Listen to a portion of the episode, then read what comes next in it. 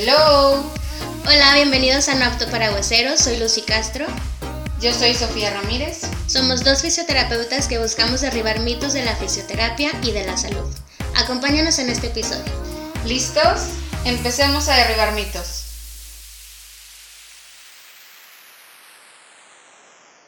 Hola a todos los que nos escuchan. En este episodio contamos con la presencia de un especialista en el tema que Sofía y yo hemos elegido para el día de hoy. Hola, muy buenas tardes. Gracias a todos por escucharnos. Y como dice Lucy, tenemos la presencia de la doctora Rosario Ruiz. Hola, doctora, bienvenida. Buenas tardes. Hola, doctora. Bueno, el día que. El día. El tema que vamos a ver hoy es factores de riesgo durante el embarazo y el parto que nos pueden desencadenar a una discapacidad en un niño. Así es. ¿Sí preguntan? no, bueno, darle la bienvenida, doctora. Gracias por estar con nosotros. Al contrario. Este, bueno, el momento que Sofía y yo empezamos a platicar como que qué tema sigue y así, pues creemos, consideramos que es un tema que, que, que a pesar de que ya hay mucha información, que podemos entrar a la web y conseguir información práctica, pues ahí vemos que se siguen desencadenando muchas pues muchas complejidades durante el embarazo, falta a la vez falta de información, aún y que haya tanta y que pues en nuestra experiencia hemos visto que hay mucha preocupación en las familias o en los padres, madres embarazadas de si el bebé se encuentra bien, si viene en forma, si lleva un parto, perdón, un embarazo tranquilo, entonces a partir de aquí es donde nos gustaría empezar, este, conocer cuáles son estos factores de riesgo que pueden desencadenar alguna complejidad y pues los cuidados, ¿verdad? Para prevenir. Mira, desinformación es lo que hay, porque desafortunadamente tienen mucho el acceso a las redes sociales donde se mete la que cree, piensa o se imagina que puede estar ese bebé bien formado, mal formado y luego todavía existen muchos charlatanes que se meten en los famosos eh, grupos de, Yahoo, de Google, y te empiezan a hacer una serie de, de, respuestas ilógicas. Entonces, para nosotros es muy importante porque al final de cuentas lo que nos rige es la medicina basada en evidencia. ¿Cuál es el problema que tenemos fundamentalmente en nuestro país? Tenemos una incidencia altísima de embarazo en adolescentes. Entonces, el cuerpo no termina de formarse y de funcionar adecuadamente en, un, en una mujer a los 18, hasta los 18 años. Y la adolescencia, según la OMS, es desde los 9 hasta los 19 años. Entonces, tenemos muchas jóvenes embarazadas que a duras penas van a uno o dos controles del embarazo. Son las pacientes de más riesgo que van a tener ustedes con problemas. Obviamente triste, pero no van a ir a una rehabilitación. También tenemos muchos partos prematuros, porque la infección urinaria es la primera causa por la que nace un bebé de manera prematura.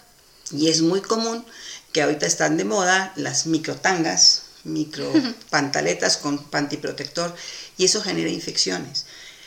Además de que muy frecuentemente lo que nosotros les decimos al médico, lo que les interesa es ver, el bebé en el 4D, que se vea bonito a quien se parece y, la revelación del sexo, cuando no es así. Una mujer embarazada debe llevar un, cuidado prenatal, o sea, antes de que me voy a embarazar, tengo que saber en qué condiciones estoy. Y lo primero y más importante es un papá Nicolau negativo, un urocultivo negativo. Yo les pido una biometría hemática para saber qué tan bien se nutren.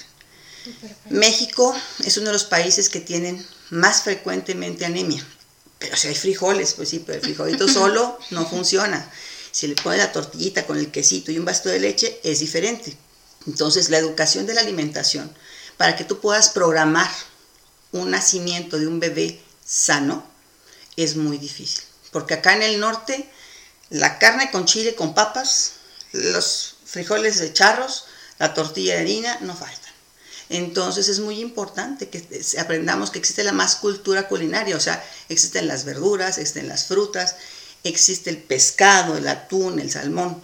Económicamente a lo mejor no se puede comer eso, pero puedes comer sardinas, puedes comer tilapia, puedes comer un pescado más económico. Entonces, todo está basado en la, alimentación y en la educación.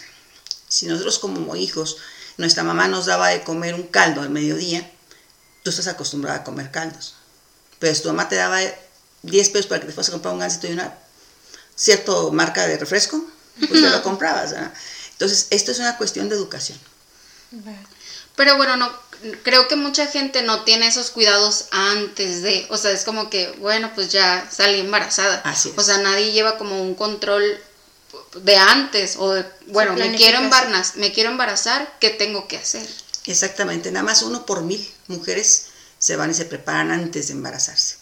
Ahorita hay muchos embarazos no planeados, no deseados por la pandemia.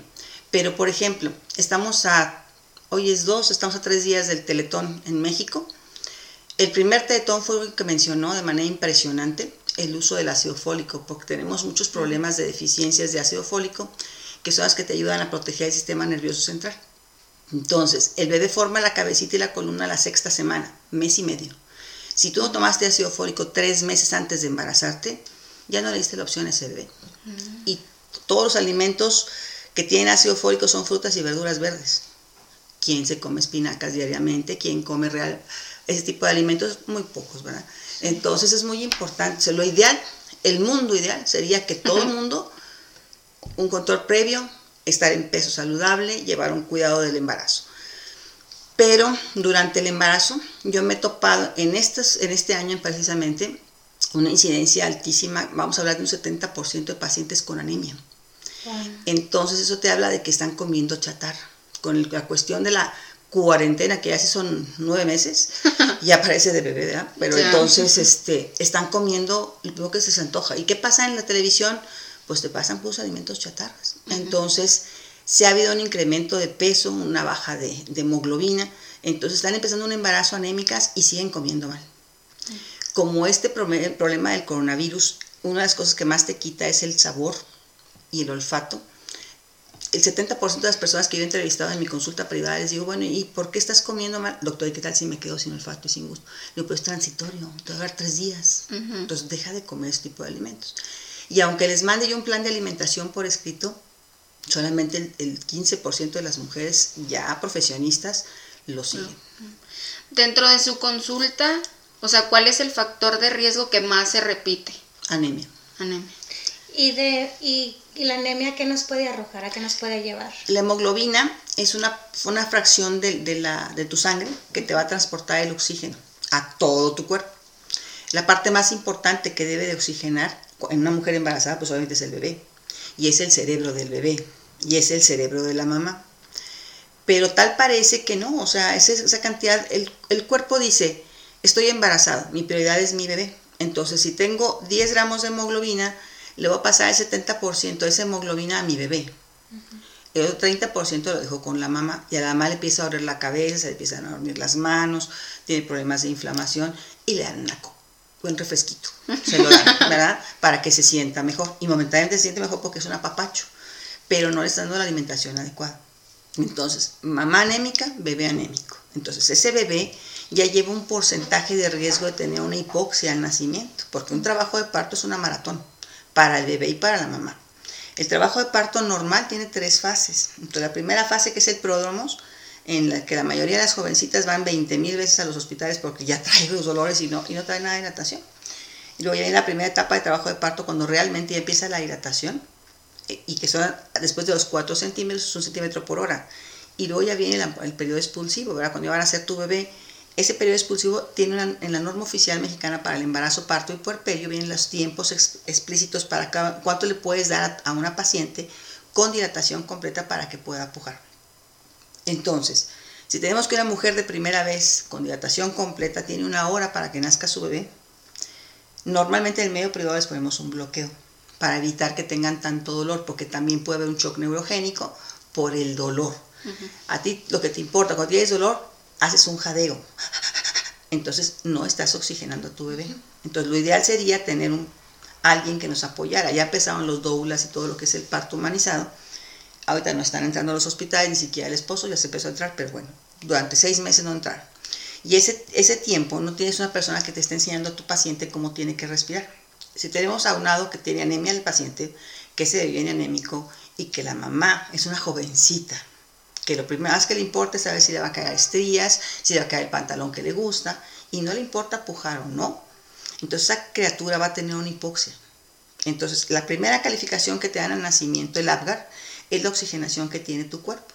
y se manifiesta por el tono del bebé, por la respiración, por el tipo de llanto. Entonces son varios parámetros que marcan mucho el pediatra. Entonces cuando te dan un Apgar al nacimiento al minuto y a los 5 minutos, te dicen 9, 10 porque quieren quedar bien contigo, porque no hay ningún bebé que nazca con 10. Tiene que tener un, un Apgar normal de nacimiento de ser 8, 9, porque el bebé está a 36 grados y medio y sale, por mucho que tengas un quirófano a 28 grados, pues son 8 grados menos. Lo van a, lo recibe una mujer, sabrás quién será, que me va a meter una cosa en la boca para aspirarme, eso le genera hipoxia. Ya lo pasas con la mamá, en los partos actuales lo pones en la pancita de la mamá y eso lo calma. Y ella empieza a respirar de manera diferente. Pero la coloración de la piel de los bebés, la coloración de las mucosas de la boquita, de, la, de la naricita, te va a hablar de un bebé que tiene anemia. Un bebé, a veces existen los accidentes en los hospitales públicos de que cuando nace el bebé no saben cómo cortar bien el cordón los muchachos que están entregándose y se les tira un poquito de sangre. Para un bebé 10 centímetros de sangre es muchísimo. Entonces eso genera más hipoxia. Otra cuestión, casi todo el mundo piensa que las personas tienen hipoxia y que por eso el niño va a tener un retraso psicomotriz, porque el ginecólogo, el médico no lo atendió de manera adecuada. Existe una historia. Si la paciente estaba anémica desde el principio, le dabas los medicamentos, no se los tomaba, tratabas de corregirlos y no lo hacía, entonces esa muchacha estaba anémica de toda la vida y va a tener un bebé anémico. Entonces siempre dicen las abuelas, es que si ella es chiquita, pues el bebé va a ser chiquito. No, no es cierto. O sea, tú tienes que tener un parámetro de marcación de un bebé de 2 kilos y medio a 3 kilos 800, chico, mediano y grande. El menor de 2,500 es una restricción en el crecimiento, el mayor de 3,800 es un bebé macrosómico. El bebé macrosómico tiene riesgo de ser diabético como el bebé chiquito esos bebés puedan tener factores de riesgo tener un problema metabólico en un futuro. Lo que más nos interesa en este momento que estamos en la plática es la de la hipoxia neonatal. La hipoxia neonatal, la primera causa es anemia. La segunda causa es un, puede ser un trauma obstétrico. Tristemente nuestro país tiene un, más de un 90% de personas que están afiliadas a instituciones de salud, que ahorita con todo el respeto que me merecen, la peor es la que es de Secretaría de Salud, que es el INSABI. Entonces, esos bebés son de madres adolescentes sin control prenatal, que no se toman el medicamento, que frecuentemente son adictas, que frecuentemente tienen enfermedades de transmisión sexual y que nada más llegan a lo que van. Y muy frecuentemente llegan, bañadas de un líquido que se llama meconio, que es el bebé que hace, el bebé es la popó que hace dentro de su mamá, y ese bebé cuando aspira ese meconio hace una neumonía química. Obviamente tiene hipoxia. Entonces, resulta que el hijo de la fregada va a ser el doctor. Pues no, es el papá de la muchacha, o el papá y la mamá de la muchacha, ¿dónde estaban cuando se embarazó esa muchacha? Es que son libres de hacer lo que quieran, no, siguen siendo menores de edad. Entonces ya tengo una niña adolescente embarazada, pues le perdió a tener la responsabilidad de llevar el control y vigilar que tome los medicamentos. Entonces, eso es bien importante. La segunda causa es la prematurez. Un bebé se considera prematuro antes de las 37 semanas, 36 semanas con 6 días, ¿verdad? Y es muy común que nazcan los bebés prematuros. Hace rato comentábamos que el Hospital General, que es donde puedes más tabular la cantidad de bebés prematuros que existen, como el, Seguro Social también, en el Seguro Social las únicas adolescentes que se atienden son las hijas de eh, los trabajadores del Seguro Social. Pero la que te abre todo para cualquier opción es Secretaría de Salud. Entonces son 22 camas para prematuros, siempre están llenas te habla de que tienes un mal control del embarazo, tienes una mala atención del parto o algo está pasando. Entonces, cuando te puedes investigar, vas haciendo un hilo. Dices, a ver, ¿cuántos bebés, los bebés prematuros que nacieron en este hospital fueron al CRIT? Pues que el 100%. Y de esos 100%, ¿quién los lleva? Pues la abuela. No, o sea, la mamá no los vuelve a llevar porque a lo mejor ya está embarazada otra vez. Entonces, son cuestiones que tienen, tenemos que ver. El problema es la falta de cultura.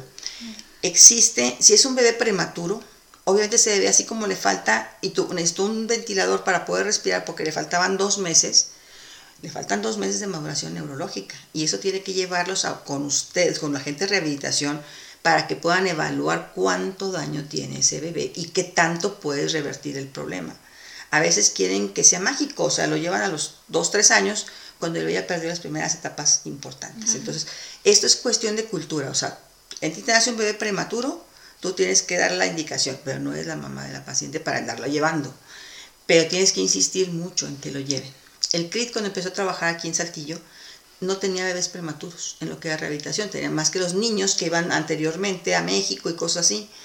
Empezaron a llegar los prematuros enviados por los ginecólogos aquí en Saltillo, ¿verdad? Cuando teníamos la, la certeza de que era un bebé prematuro. Y les conseguíamos la cita inmediatamente.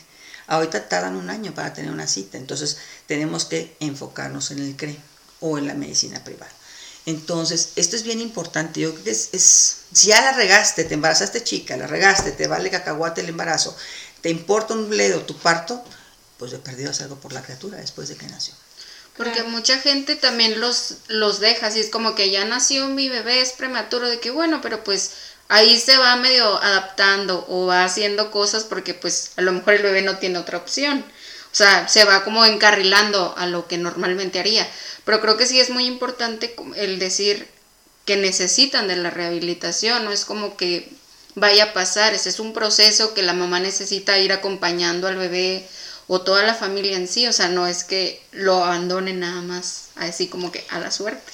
Es muy triste, pero lo que tú hablas, Sofía, es cierto, o sea, lo ideal sería eso.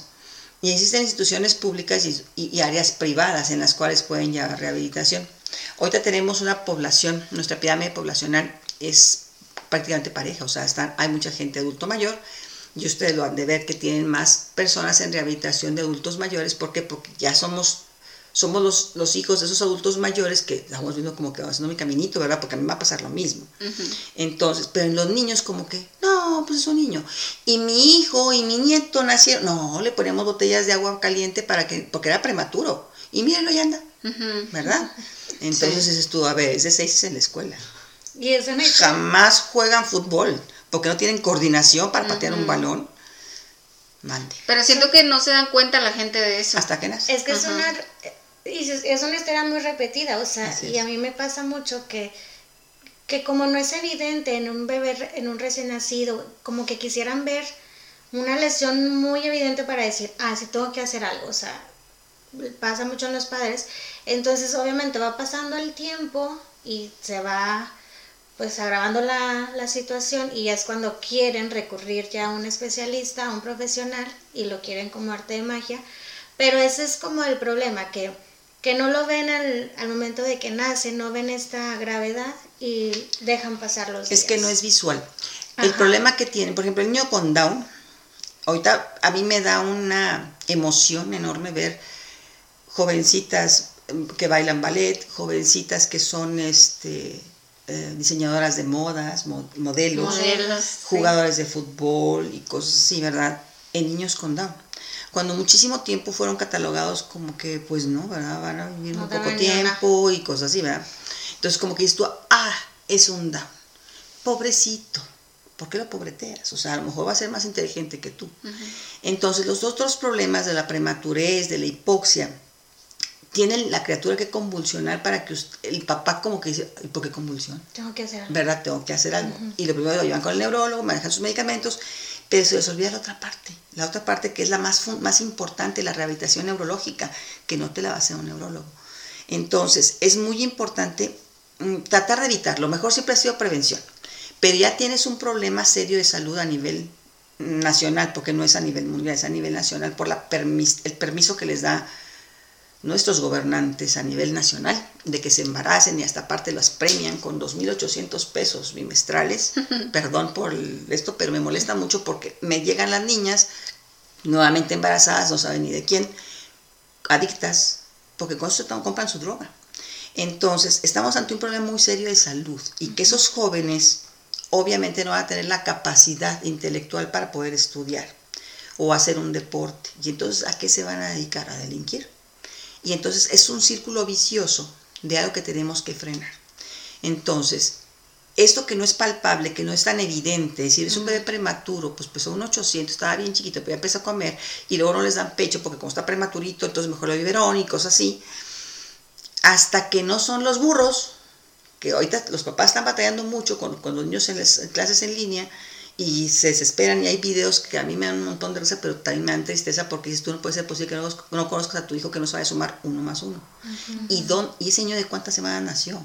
¿Y cuánto pesó cuando nació? ¿Y su mamá qué edad tendría? Entonces, es bien importante, o sea, lo que ahorita para que platicábamos, tienes que, tristemente ustedes como fisioterapeutas no pueden hacer una historia clínica tan profunda. Los médicos sí.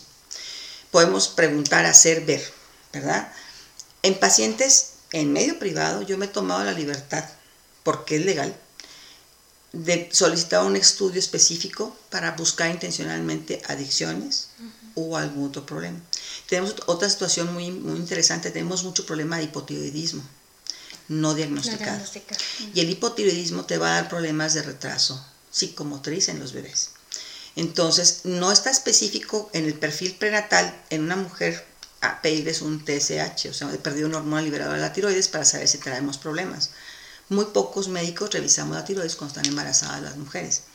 Pero eh, cuando tenemos la, oportunidad de hacerlo, y yo le explico a la paciente, mira, el perfil prenatal incluye esto y esto y esto y esto, el examen de SIDA ya es obligatorio desde tal fecha, sí es muy importante porque el, perfil, tu tamiz que te van a hacer, si vas a hacer un tamiz simple, no viene el TSH cuando hagas que tu bebé, entonces te lo voy a hacer de una vez desde ahorita. Si tú le explicas a la paciente con un nivel sociocultural medio, lo entienden, lo aceptan y lo hacen. Y sí, es la manera muy fácil de detectar hipotiroidismo. Entonces, ahí ya modificas tu alimentación para tu paciente para permitir al bebé crecimientos normales y, que tengan un bebé sano. Entonces, en las guías del embarazo, por ejemplo, tú te metes a un, em, sitio tan común, miembarazo.com. Te viene todo lo que debes de comer y que no sé qué y cuánto mide tu bebé. Yo que tienen las cifras desde hace más de 20 años, porque los niños cuando nacen en México no, no usan talla cero. Es para recién nacido, para prematuro. No usan la talla 1, 3. Es la que usan. Y luego es al mes ya usan 3X. ¿Por qué? Porque es un bebesote, que es de 750 gramos, que es normal. Bueno, entonces no hay una guía en el postnatal. O sea, antes había unos álbumcitos muy padres, cuando se le cayó el primer diente, cuando se sentó, cuando quién sabe qué, y todos los mamás los escribíamos, porque mi hija tiene uno, que se lo escribía cuando le sale el primer pelo, cuando esos rollos. sí, de veras, o sea, cuando mi hija al año tres meses hacía frases completas. Antes de los dos años ya hablaba inglés y español.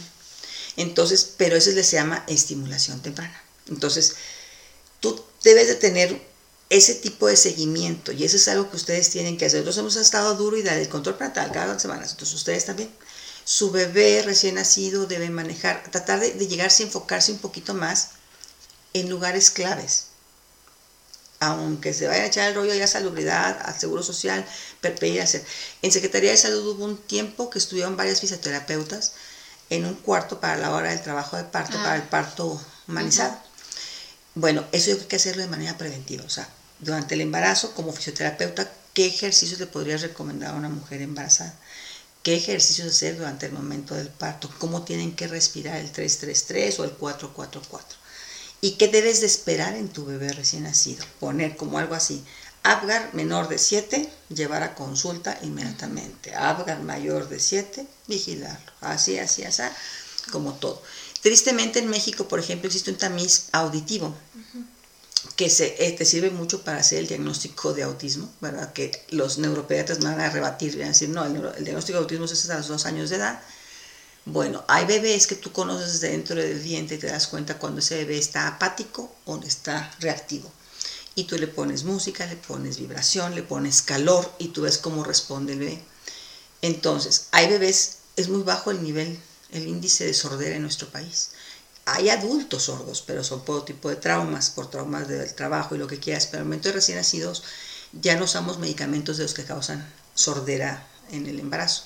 Entonces, tú debes de pensar, cuando un bebé tiene un problema, si ahorita tenemos mucho miedo al COVID y empieza con fiebre y empieza con gripa y te vas a hacer la prueba de inmediato, es lo mismo que hacemos con un bebé. Entonces, si el trauma obstétrico, a lo que ustedes se referían al principio, no es tan común que eso sea la causa de hipoxia. Es más la anemia. Y la anemia es frecuentísima en nuestro país. Yo creo que también a nosotros como fisioterapeutas nos ha costado como entrar a ese ámbito de embarazadas o bebés prematuros porque pues no se usaba. O sea, es como que nosotros que somos de las nuevas generaciones lo estamos tratando de hacer, pero pues es una población muy cerrada, o sea, de que mi abuelita me dijo que yo hiciera esto y eso es lo que yo hago. Entonces no nos dan la oportunidad a nosotros como profesionales de la salud a entrar, a decir, ¿sabes qué? Cámbialo o hace esto o este ejercicio es mejor. Entonces siento que eso pues nos ha costado bastante y pues es algo que seguimos como trabajando y pues haciéndole entender a la gente que es importante trabajar durante el embarazo. Y en equipo. Digo, porque trabajo hay, digo, o sea, hay oportunidades, pues, poquitas, pero, pero de que hay mucho por hacer, lo hay. Y más ante, ante estas situaciones como las que menciona. Yo, este, tenía la duda de, del alcohol en el embarazo, que siento que también esta es otra de las preguntas más comunes y que también hay una diversidad de información o mala, mal uso de información de sí que la copita, que la cervecita. No, medicina basada en evidencia, la que más te, te ayuda es Up to Date, que es lo que está escrito ayer. Cochrane, que es, algo, es una, una eh, enciclopedia eh, virtual bastante buena. Y está demostrado que puede ser una copa o puede ser un litro de bebida por día que te puedes consumir para que tengas a un bebé alcohólico. El alcohol ni siquiera como desinfectante, desafortunadamente tenemos que usar el 70%, por eso yo les explicaba que estamos usando mucho los cuaternarios como otras marcas, ¿verdad? Para poder proteger a la mujer, porque al final de cuentas el alcohol se absorbe por mucosas y por piel. Entonces, en 10 años, si vamos a seguir usando el, alcohol al 70% para desinfectarnos, pues vamos a tener un chorro de cirróticos, ¿verdad? Entonces, un bebé, es terrible ver a un bebé con síndrome de abstinencia al momento del nacimiento, porque se tienen que meter el alcohol que pueden este, ser aplicado por vía oral o por vía intravenosa para que el bebé no esté tan desesperado porque se pueden morir de un infarto, el llanto estar así, pero tremendo porque la madre es alcohólica. En instituciones de salud es muy común ver llegar a gente que todavía estaba trabajando en baile o lo que fuera, ¿verdad? teniendo un bebé. Entonces esas personas desafortunadamente tienen que ocultar su embarazo, tienen que convivir con los clientes, estar consumiendo alcohol. Lo más frecuente para ellas y lo más cómodo era abandonar, ¿eh? siempre abandonaban. Entonces ahí batallábamos nosotros un rato y luego batallaba casa cuna. Pero un bebé puede ser alcohólico desde una copa al mes como una botella diaria. Entonces no está indicado. Además de que el alcohol produce afectaciones en, en, lo que es la circulación a nivel placental. Entonces está demostrado que el alcohol, las drogas, el tabaco produce restricción en el crecimiento intrauterino. ¿Y qué es eso? Es un bebé desnutrido. Si es nada más de tamaño, no, se desnutre también cerebrito, pulmones, hígado, riñones, todo. Son bebés, no se va a ser un bebé petito, un bebé chiquito, porque son, es que este es chiquito porque así nació, pesó dos kilos. No, no es normal, ¿verdad? Entonces, eso, si ese, ese bebé se encontró con un médico, ese médico va a buscar dos vías, o sea, la alimentación o agentes externos o este, un problema circulatorio placentario te explicaba que se asociaba mucho a, problemas reumáticos. Tenemos muchísimas enfermedades reumáticas. Eh, ahorita ya han aparecido un montón más.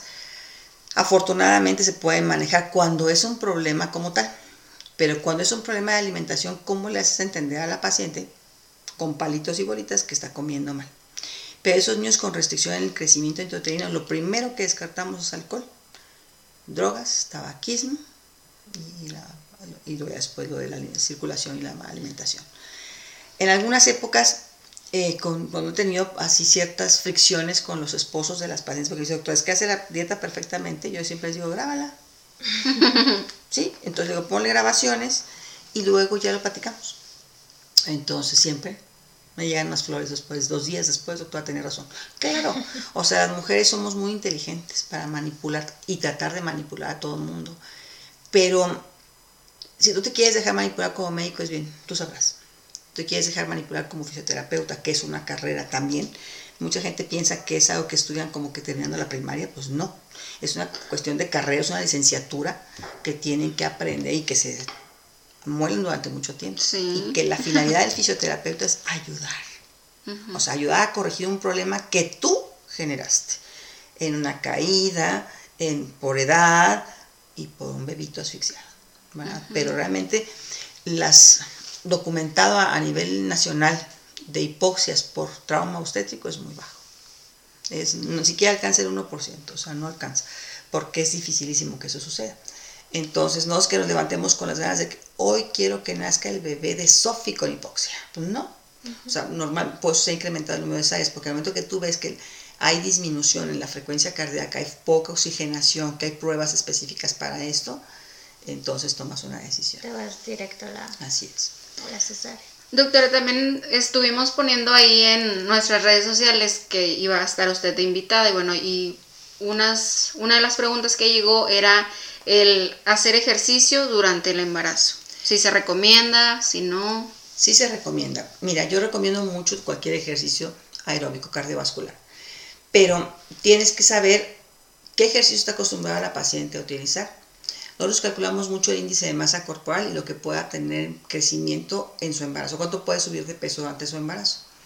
Porque el 99.9% de las pacientes que preguntan eso que te acaban de decir, no hacen ejercicio en su vida. Entonces, ahora en el embarazo quieren hacerlo, ¿verdad?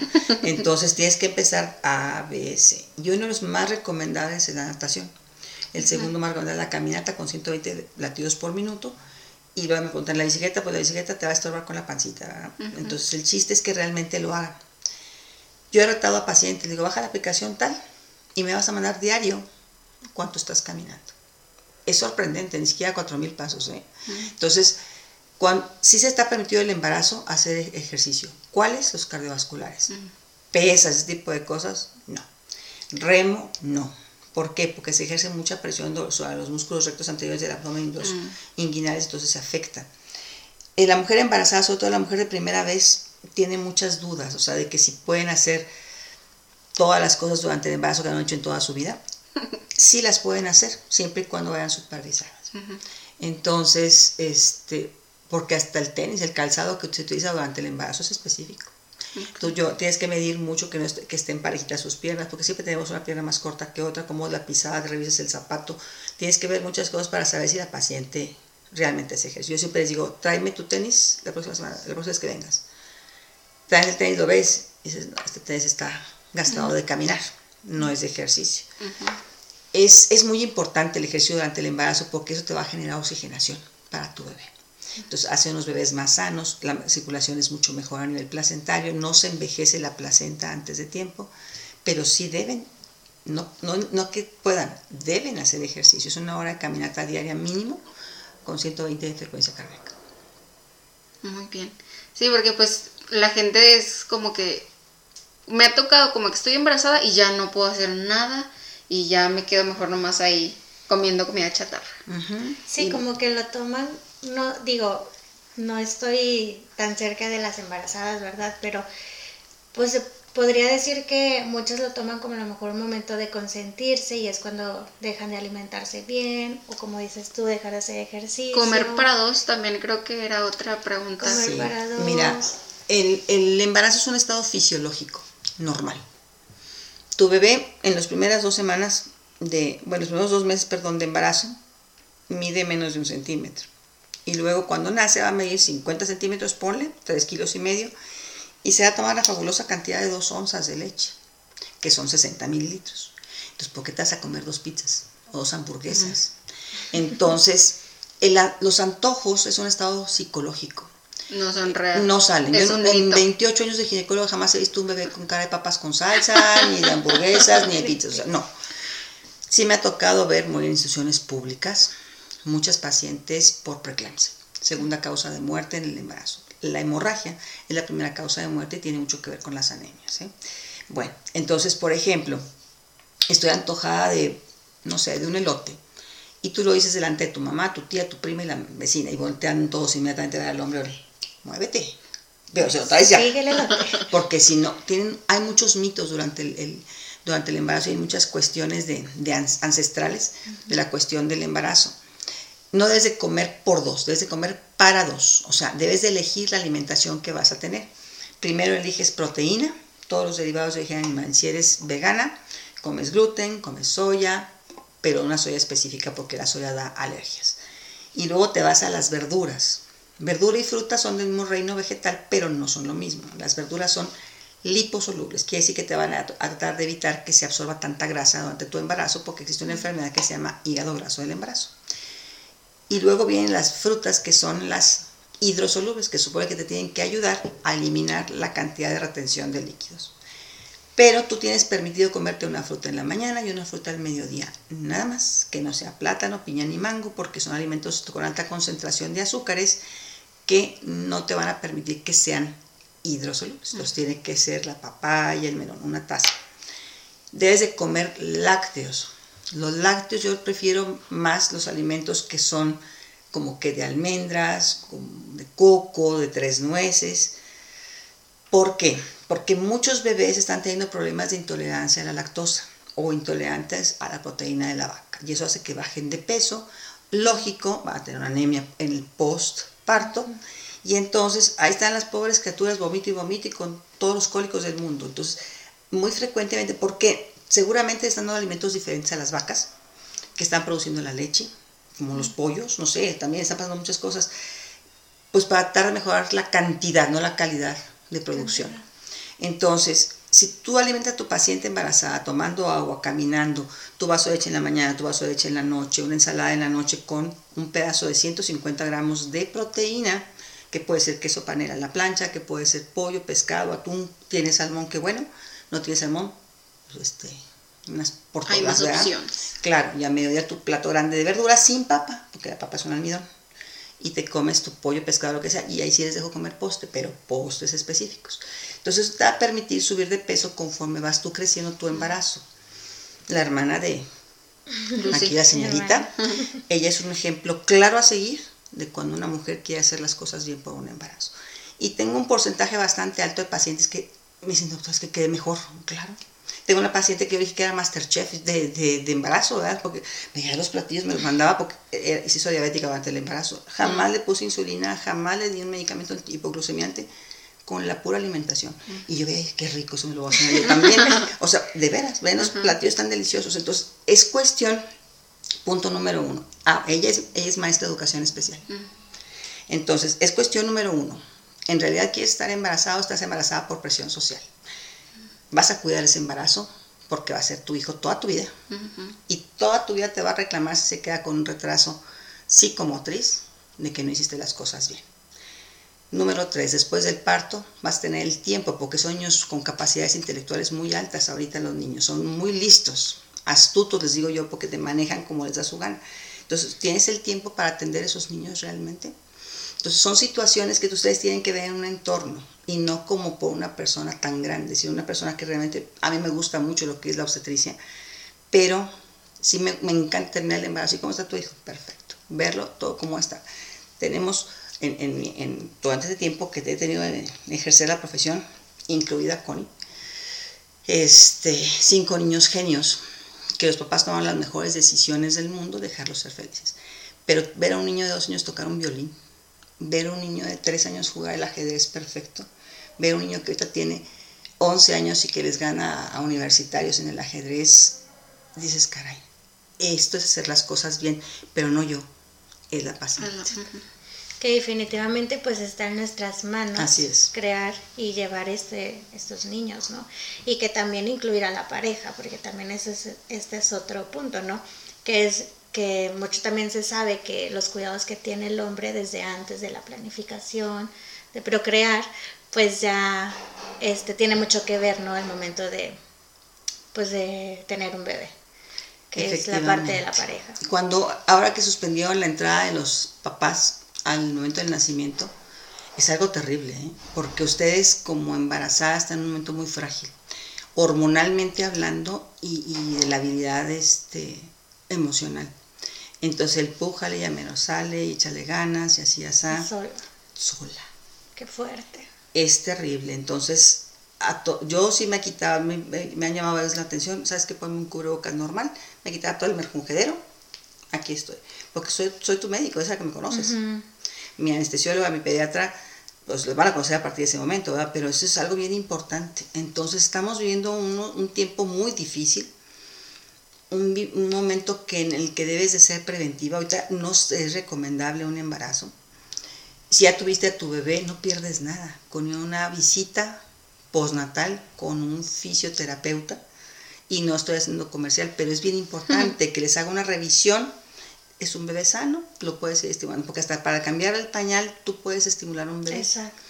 Entonces son cosas tan, tan básicas. Y que a otros, por ejemplo, en los congresos ya nos meten unas pláticas sobre el manejo del recién nacido y me, me, me llamaba mucha atención, dices que tienen que usar colores vivos, entonces todos mis pacientes pongan una camiseta anaranjada, una verde limón, y habla y toca y bien, pero yo soy ginecobstetra, no soy fisioterapeuta, entonces sí valdría la pena que hicieran algo, a lo mejor algunos videos para un bebé recién nacido, cuando es un bebé sano, ah. cuando es un bebé enfermo. Entonces, por ejemplo, yo sí trato de enviar a los bebés, sobre todo cuando los tamiz salen así dudosos, o cuando, por ejemplo, veo un bebé que no me iba creciendo bien y que tengo que meterle dietas macrobióticas horribles para que al final del embarazo, cuando yo tengo que usar, perdón por el comercial, pero una sustancia que se llama Isopure, ese bebé, juro que lo voy a mandar a rehabilitación. El problema es que muchas mamás efectivamente no tienen la cultura como que para que un rehabilitador, doctor, pues si ve está bien ya, está comiendo. Se ve bien. Pues, pero no es eso nada más, ¿verdad?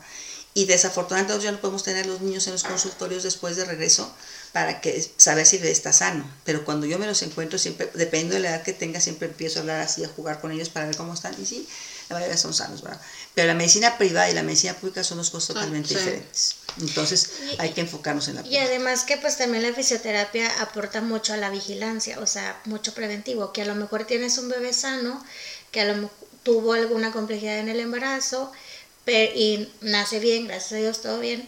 Pero el fisio aporta esto, vigilancia mes a mes para ver que todo vaya en orden, que no haya signos de alarma o, o capacitar a los padres para detectar estos signos de alarma a tiempo y que todo se pueda llevar de la mejor manera. Así es.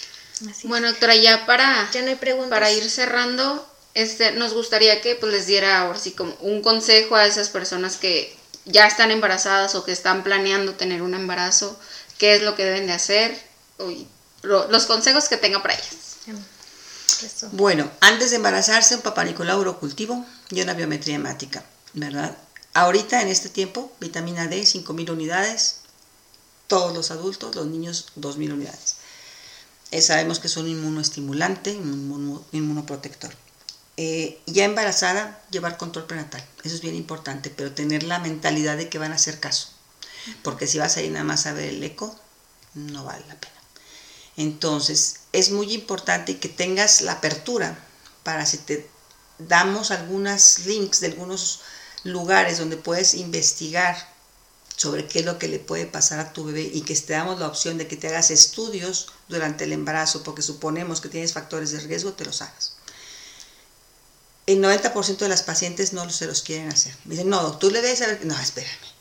Hay malformaciones congénitas y hay trastornos congénitos. Y los trastornos congénitos son a través de un cariotipo.